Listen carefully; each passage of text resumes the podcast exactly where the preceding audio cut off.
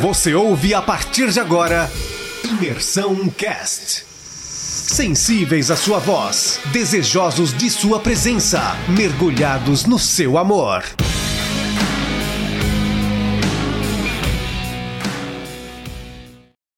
Fala pessoal, tudo bem com vocês? Hoje vamos falar de Êxodo 6. O capítulo de Êxodo 6 é uma narrativa sequencial do, do capítulo 5. Então, antes de falar do capítulo 6, eu quero relembrar dos últimos versículos do capítulo 5, onde os israelitas se encontram com Moisés e com Arão, e eles começam a se queixar devido a todas as situações ocorridas no capítulo anterior. E eles meio que confrontam a atitude de Moisés e de Arão, né, de ter ido falar com faraó, dizendo que o Senhor, que Deus julgue a atitude deles porque agora o cheiro deles se tornou repelente perante ao, a Faraó e aos seus servos. Isso faz com que Moisés questione a Deus. O porquê que Deus fez mal ao povo e o porquê que Deus enviou Moisés né, a falar com o faraó? Por que, que Deus permitiu? E que desde o momento em que Moisés esteve perante a faraó para falar com Deus, para falar do nome de Deus, o faraó tem maltratado o povo. E por que Deus não interviu isso? E o capítulo 6 então inicia com a resposta de Deus a Moisés. E ele fala: Então o Senhor disse a Moisés: Agora você verá o que farei a Faraó. Por minha mão poderosa ele os deixará ir. Por minha mão poderosa ele os expulsará da sua terra. E Deus ele continua falando no, do versículo 2 ao versículo 13 ele continua comentando com Moisés, dizendo: Eu sou o Senhor. E eu apareci a Abraão, apareci a Isaac e a Jacó como um Deus todo-poderoso. Mas pelo meu nome, Senhor, eu não, não lhe fui perfeitamente conhecido. Então Deus ele estabeleceu um concerto com, com Abraão, né? Deus tinha uma promessa a respeito da, da, da terra de Canaã. Deus prometeu que aquela terra e a terra da, das peregrinações deles seriam deles, né? E aí no versículo 5, que é um versículo que me chama muito a atenção, é, Deus fala que também tem ouvido o gemido dos filhos de Israel, o qual os egípcios escravizavam, é, e eu lembrei do meu conserto.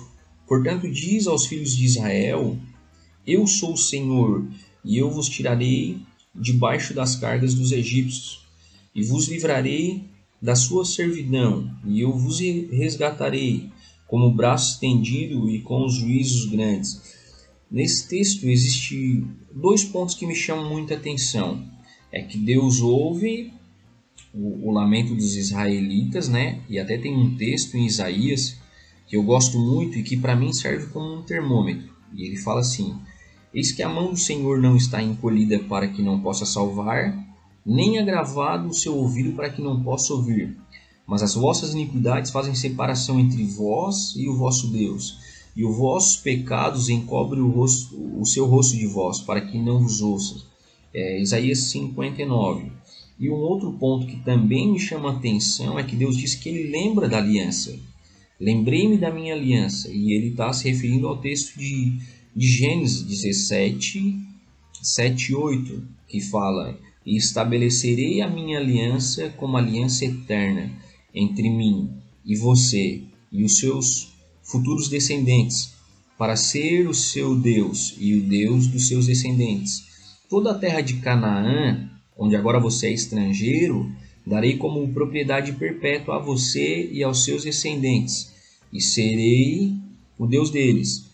Obviamente que nesse texto de Gênesis, Deus está falando com Abraão. Por isso, Deus inicia ali a conversa com Moisés falando que ele apareceu a Abraão e ele fez uma promessa a Abraão, né? E na sequência, quando é, Moisés ele Moisés fala, né? Quando Moisés vai falar ao povo de Israel, aos israelitas que, que estavam escravos naquele momento, eles acabam que não ouvindo a Moisés por causa da ânsia de espírito e da dura servidão por tudo aquilo que, que, que Faraó tinha feito ali, né? Afligido eles, né? Aumentado a carga do serviço deles, tirado a palha deles ali que para a confecção dos, dos tijolos ali. Então isso faz com que eles ficam com seus ouvidos fechados a ponto de não ouvir mais Deus.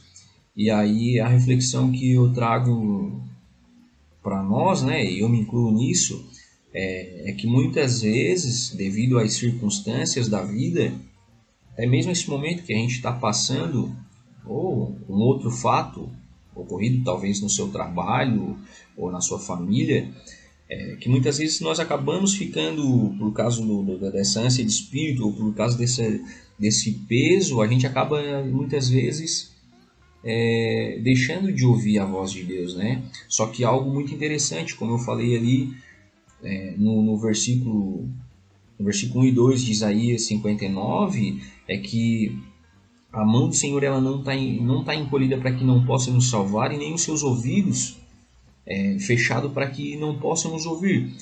Então, da mesma forma que o gemido do povo de Israel, né, a, a dificuldade do povo e o clamor do povo de Israel escravo naquele momento chegou até Deus, da mesma forma a, o nosso clamor hoje, mesmo independente as circunstâncias, né, por mais difícil que seja, é, os ouvidos do Senhor eles não, eles não estão agravados, eles não estão fechados para que Ele não possa nos ouvir. Tendo em vista então que os ouvidos do Senhor não estão fechados para nos ouvir, é, eu te faço um convite e Jesus faz esse convite, né, diariamente, né, é, dizendo: Vinde a mim, todos os que estáis cansados e oprimidos, e eu vos aliviarei. Tomai sobre vós o meu jugo e aprendei de mim, que sou manso e humilde de coração, e encontrareis descanso para a vossa alma.